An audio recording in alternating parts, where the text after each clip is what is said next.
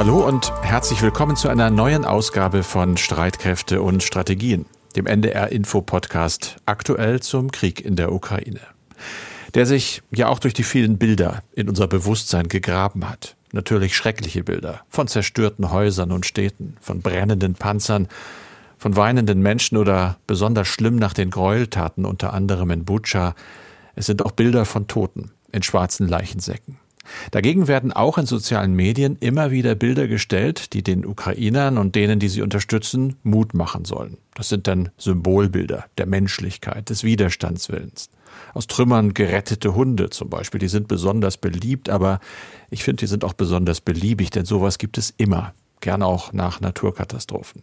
Wirkliche Wirkung zeigen für mich andere Aufnahmen, wie gerade jetzt die von der Schule Nummer 134 in Kharkiv. Eine junge Frau im knallroten Abendkleid steht in den Trümmern der Schule, die sie und ihre Mitschülerinnen und Mitschüler mitten im Krieg abgeschlossen haben. Ähnliche Fotos gibt es auch aus der Stadt Tschernihiv, nordöstlich von Kiew. 13 junge Frauen und Männer stehen am Ende ihrer Schulzeit neben oder übereinander, und zwar auf drei von Granaten aufgerissenen Etagen ihrer zerstörten Schule. In anderen Videos wird dann gezeigt, wie junge Leute den in der Ukraine zum Schulabschluss traditionellen letzten Walzer tanzen. Trotz alledem. Dazu die Worte einer jungen Frau, die sich so lange, so sehr auf diesen letzten Schultag gefreut hat. Ich zitiere. Wir hatten schon unsere Kleider ausgesucht und uns darauf gefreut, dass alle am Abschlusstag sehr schön aussehen werden. Aber dann kam die russische Welt zu uns und ruinierte alle Pläne, von denen wir geträumt haben. Da findet sich also eine ganze Generation in den Trümmern ihrer Zukunft wieder und tanzt trotzdem in feierlicher Abendgarderobe Walzer, auch mit ukrainischen Soldaten, die in der Nähe sind und auf sie aufpassen. Die Gesichter sind ernst, das sieht man. Aber in den Blicken sehe ich keine Traurigkeit, sondern Trotz und Hoffnung und den Willen, sich nicht unterkriegen zu lassen. Sie werden viel Kraft brauchen und Glück und unsere Hilfe. Sich nicht unterkriegen lassen, das ist ein Stichwort und das gilt auch offensichtlich für den Präsidenten der Ukraine, für Volodymyr Zelensky. Vor dem bald erwarteten Scholz-Besuch hat er dem ZDF ein Interview gegeben und in einer Videobotschaft sogar die Rückeroberung der Krim zum Ziel erklärt. Das ist eines der Themen in diesem Podcast. Dazu geht es natürlich auch gleich um die militärische Lage oder darum, wie sich die Bundeswehr als Konsequenz aus dem Krieg in Deutschland neu aufstellt. Darüber spreche ich mit Andreas Flocken, dem sicherheitspolitischen Experten bei NDR Info. Mein Name ist Carsten Schmiester, ich arbeite in der Aktuellredaktion. Und dieses Gespräch zeichnen wir auf am Dienstag, den 14. Juni um 16 Uhr. Andreas, immer wieder Donbass. Es geht hin und her, nicht wirklich weiter, glaube ich, für keine Seiten, aber so gut sieht es für die Ukraine im Moment nicht aus militärisch. So ist es. Wenn wir auf den Donbass eben blicken, dann müssen wir uns immer wieder mit Severo-Donetsk befassen. Seit Tagen wird der überwiegende Teil der Stadt von russischen Truppen kontrolliert. Die letzte Brücke zur benachbarten Stadt Lysychansk ist inzwischen zerstört worden.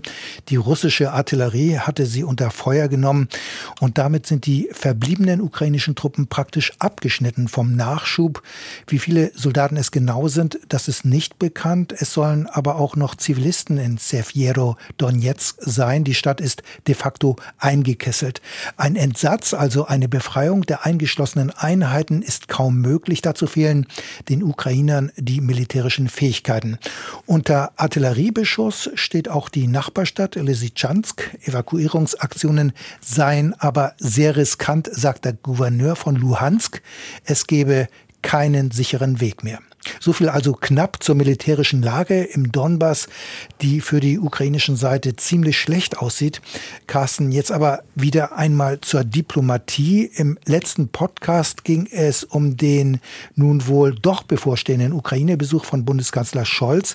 Dazu gibt es zwar weiterhin keinen Kommentar aus Berlin, aber es wird nach wie vor spekuliert, dass der Kanzler zusammen mit dem italienischen Ministerpräsidenten Draghi und dem französischen Präsidenten Macron nach Kiew reisen wird. Das war auch Thema im Interview, das der ukrainische Präsident Zelensky dem ZDF gegeben hat.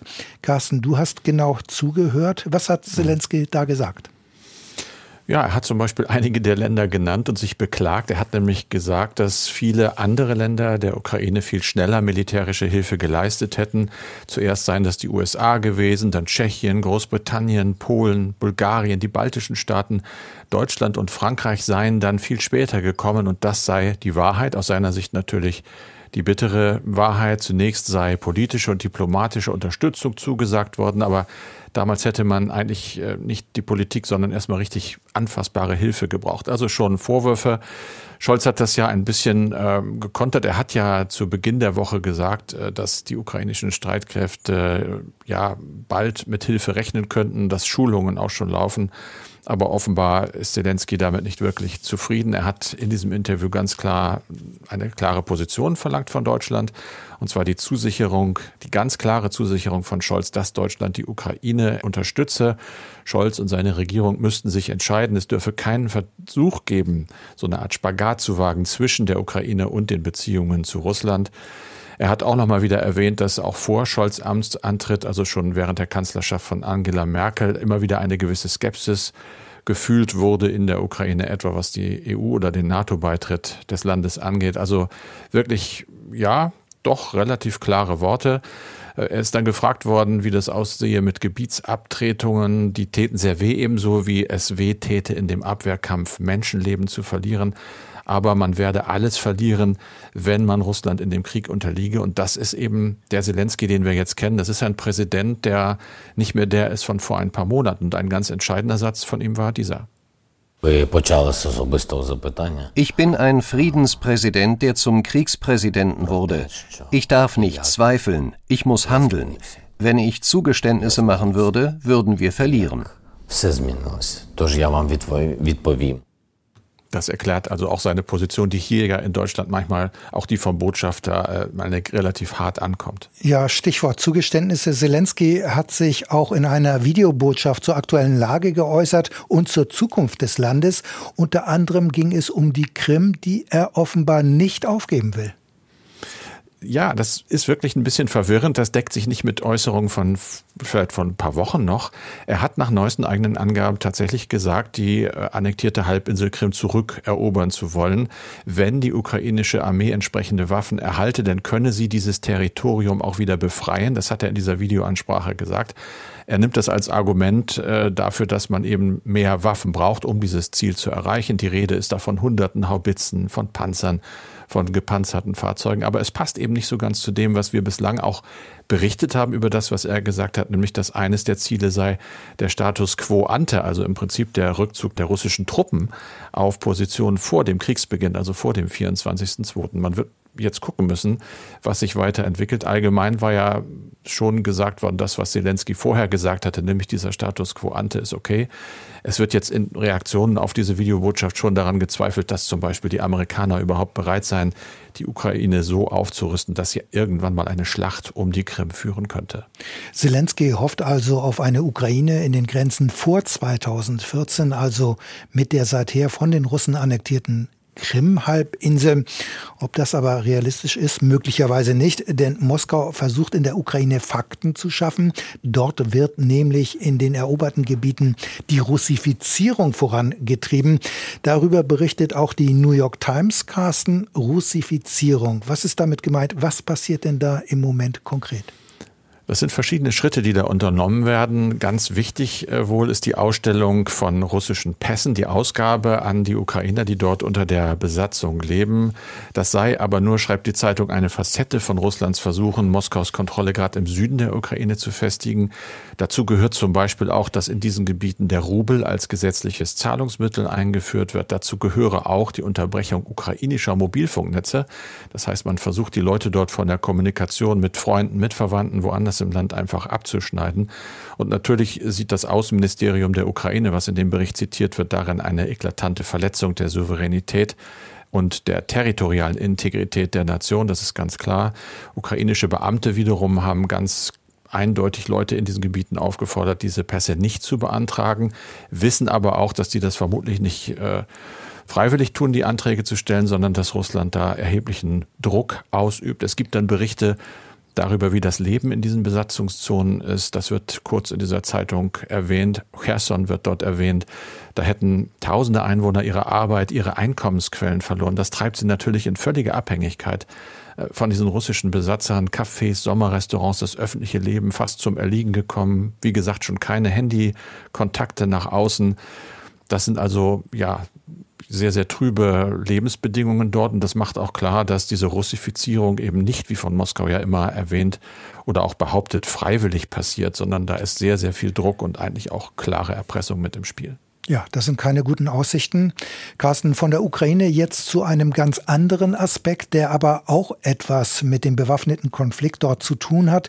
Bislang war die Raumfahrt geprägt von einem friedlichen internationalen Zusammenhalt. Das hat sich mit dem Krieg in der Ukraine schlagartig geändert. Kooperationen von Russland mit den USA und Europa sind in vielen Bereichen mittlerweile gekündigt worden. Und das hat weitreichende wirtschaftliche und sicherheitspolitische Folgen denn Europa droht seinen Zugang zum Weltraum zu verlieren. Zu diesem Thema hat unser Kollege Alexander Drost recherchiert. Carsten vorab aber zunächst einmal zum Verständnis. Satelliten sind inzwischen im Alltag wichtig für uns, aber auch für die Streitkräfte. Absolut, ja, die sind militärisch zum Beispiel für die weltweite Aufklärung absolut unverzichtbar. Das deutsche System Saar-Lupe ist zum Beispiel in der Lage, unabhängig von Wetter und Tageszeit hochauflösende Bilder von jedem Punkt der Erde zu liefern und zwar völlig unbemerkt. Ja, und in der zivilen Welt, da brauchen wir Satelliten natürlich für Telekommunikation, für Datentransfers, Finanztransaktionen oder auch zum Navigieren. Hat jeder von uns im Auto mittlerweile. Für die Navigation betreibt zum Beispiel die Europäische Union das eigene System Galileo weil mit dem Krieg in der Ukraine allerdings russische Sojus-Trägerraketen weggefallen sind, bleiben mehrere dieser Galileo-Satelliten nun erst einmal am Boden. Das bereitet mehreren Experten große Bauchschmerzen weil ja immer etwas passieren kann. Das ist richtig. Das ist eine Frage auch von Backups natürlich. Grundsätzlich muss man im Moment sagen, das System läuft aktuell stabil. Sollten jetzt aber Satelliten ausfallen, das kann ja passieren, dann könnte Europa eben nicht mehr zeitnah reagieren und Ersatz ins All schicken. Das wiederum hätte dann Konsequenzen für die Navigation auf der Erde und auch Zukunftsthemen wie zum Beispiel das autonome Fahren würde das ja im Extremfall gefährden. Davor warnt jedenfalls der Bundesverband der deutschen Industrie, BDI. Dieser Verband geht fest davon aus, übrigens sehr pessimistisch, dass die Zusammenarbeit mit Russland in der Raumfahrt vorbei ist und dass sie wie gewohnt auch so nicht wiederkommen wird.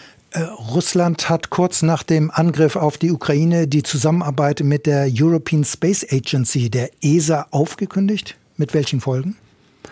Dazu äh, hat unser Kollege mal ins vergangene Jahr geguckt, 2021. Da sind sieben russische Soyuz-Raketen unter europäischer Flagge gestartet. Die europäische Ariane 5 und die Vega aus Italien brachten es dagegen nur zusammen auf sechs Starts aber auch auf diese europäischen Systeme kann man nicht mehr ohne weiteres bauen, denn die Ariane 5 ist ein Auslaufmodell. Die letzten Starts sind schon ausgebucht. Das Nachfolgemodell Ariane 6 gibt es noch gar nicht. Und die Vega kommt zum Beispiel ohne Komponenten aus Russland oder der Ukraine gar nicht aus. Das ist eine Abhängigkeit, die übrigens auch auf mehrere US-Trägerraketen zutrifft.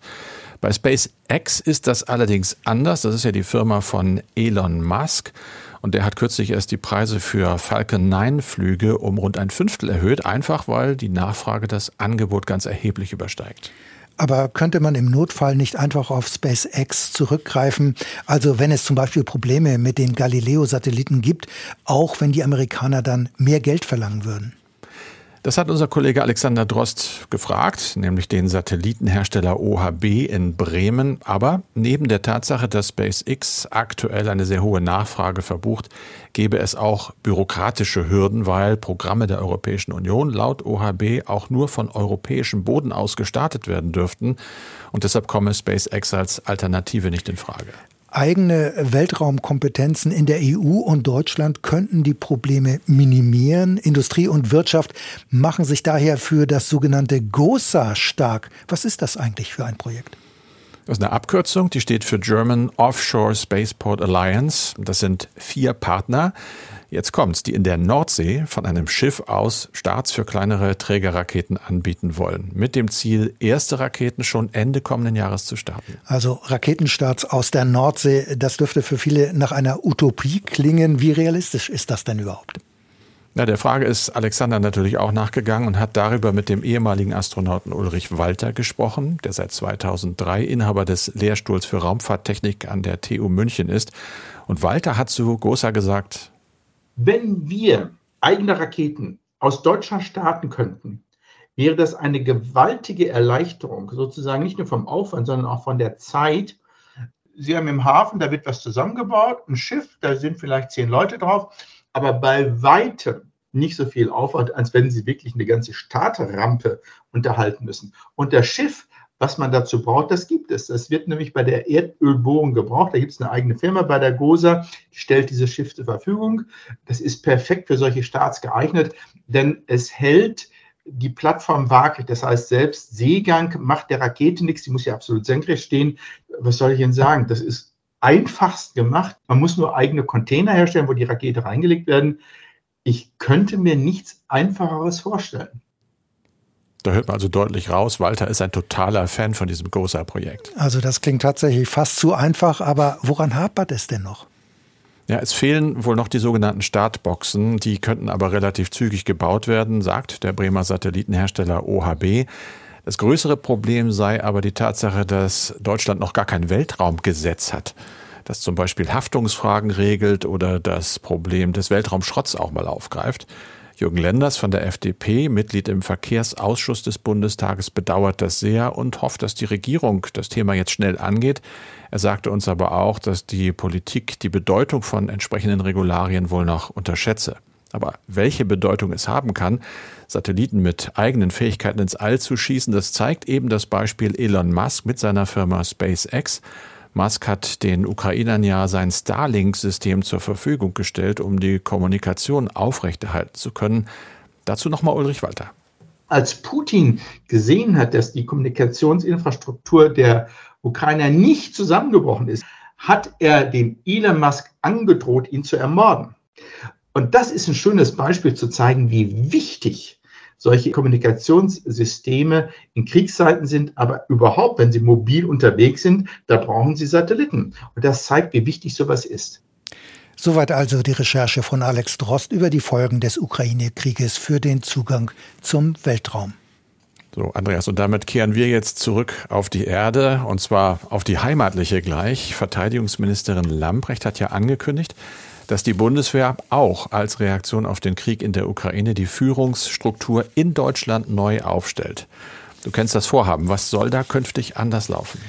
Also die Bundeswehr soll jetzt ein neues Kommando bekommen, ein territoriales Führungskommando. Begründet wird das unter anderem mit dem russischen Angriff auf die Ukraine. Deswegen müssten die Ausrichtungen auf die Landes- und Bündnisverteidigung beschleunigt werden, so die Verteidigungsministerin.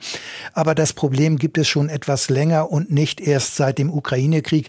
Das hängt damit zusammen, wie die Streitkräfte aufgestellt sind. Und über die Strukturen der Bundeswehr haben wir hier ja schon des Öfteren gesprochen. Vor allem darüber, darüber, dass es nicht optimal alles ist, was wir da vorfinden. Das wird ja auch immer wieder beklagt, auch in der Bundeswehr selbst. Zu viele Stäbe und Kommandos und zu wenig Truppe. Und die Folge ist, dass es immer noch viel zu lange dauert, bis man zum Beispiel 600 Soldaten in einen Einsatz schicken kann, bis diese kleine Truppe, das ist gerade mal ein Bataillon zum Beispiel in Marsch gesetzt werden kann, sind die verschiedensten Stellen der Bundeswehr mit diesem Vorgang befasst und das ist Bürokratie pur.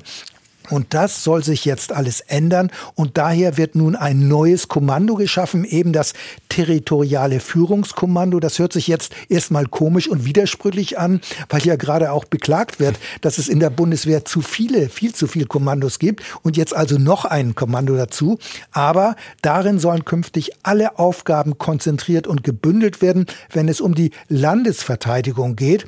Und die hierfür notwendigen Stellen und Dienstposten sollen auch aus anderen Bereichen Bereichen kommen. Sie werden also dort abgezogen.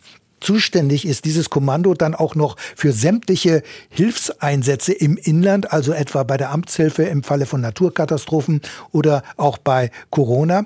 Außerdem ist das territoriale Führungskommando zuständig, wenn es um die logistische Unterstützung von NATO-Truppen geht, die Deutschland zum Beispiel als Zwischenstation nutzen, um nach Osteuropa verlegt zu werden. Andere Kommandos sollen damit dann nichts mehr zu tun haben. Dieses neue territoriale Führungskommando wird also parallel ein eingerichtet zum bereits existierenden Einsatzführungskommando. Dieses ist ja für alle Auslandseinsätze der Bundeswehr zuständig. Das neue Kommando soll direkt dem Verteidigungsministerium unterstellt werden und ist dann in Berlin angesiedelt. Also, ob die Bundeswehr letztlich dann besser und effektiver sein wird, das muss sich allerdings erst noch zeigen. Das territoriale Führungskommando soll zum 1. Oktober einsatzbereit sein, nicht vollständig, aber teilweise. Vom Tisch sind damit aber auch Überlegungen und Vorschläge, ganze militärische Organisationsbereiche aufzulösen, wie die sogenannte Streitkräftebasis. Da haben Sie einiges vorgenommen. Mal gucken, ob das so klappt. Normalerweise hat so eine große Maschine ja auch ein gewisses Beharrungsvermögen. Denkst du, das lässt sich so schnell umsetzen? Also ich denke, das wird sich auf jeden Fall umsetzen am 1. Oktober. Ob es dann aber auch noch funktionieren wird, das ist noch vollkommen offen. Es ist auch zu hören, dass auch noch andere Stellen sich natürlich entsprechend aufstellen müssen. Ich denke, hier wird noch einiges äh, justiert werden müssen, bis das so richtig funktioniert. Mhm. Das wird noch einige Zeit dauern.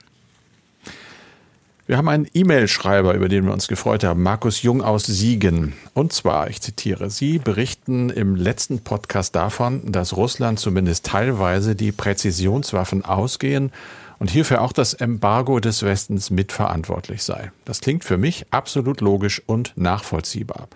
Aber resultieren hieraus wirklich nur positive Aspekte für die Lage der Ukraine oder wird nicht durch den Einsatz weniger präziser Waffen seitens der Russen die Zivilbevölkerung und auch die zivile Infrastruktur der Ukraine deutlich mehr in Mitleidenschaft gezogen.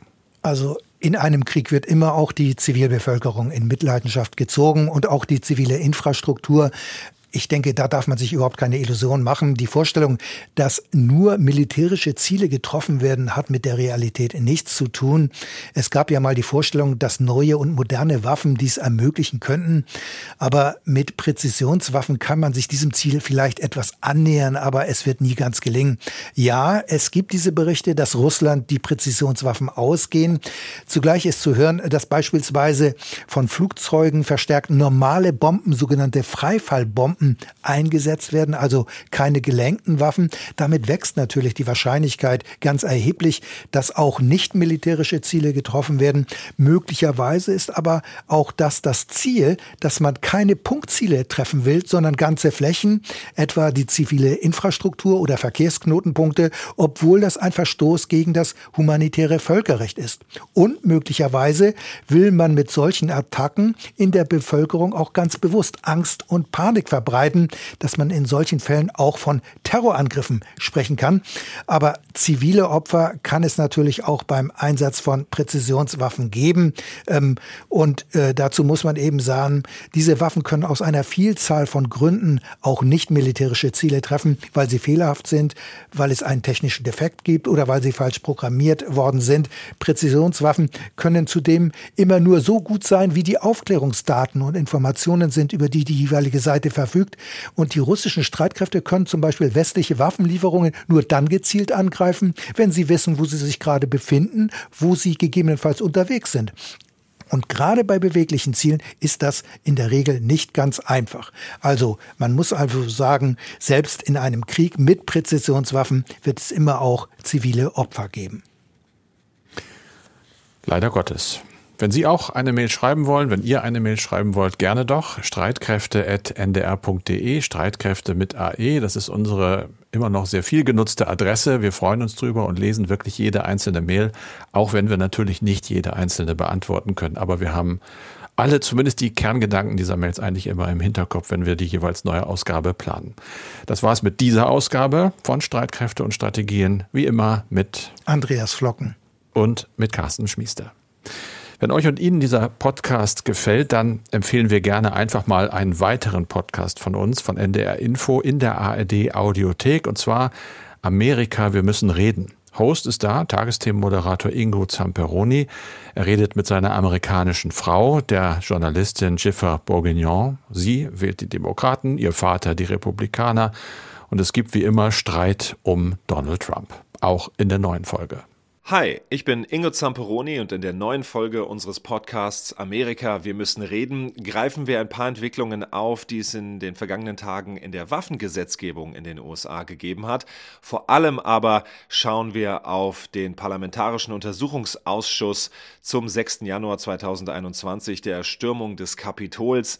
Das wird seit vergangener Woche ja in der besten Sendezeit dem amerikanischen Publikum präsentiert und der Öffentlichkeit. Was genau wird da gezeigt, worüber wird gesprochen und wie kommt das bei den Amerikanerinnen und Amerikanern an? Das und mehr in der neuen Folge von Amerika. Wir müssen reden.